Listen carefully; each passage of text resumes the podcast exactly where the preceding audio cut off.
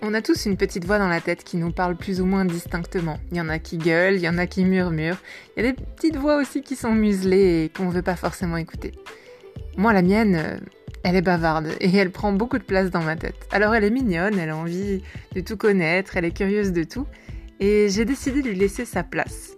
Et même tellement de place que je lui ai créé son propre podcast.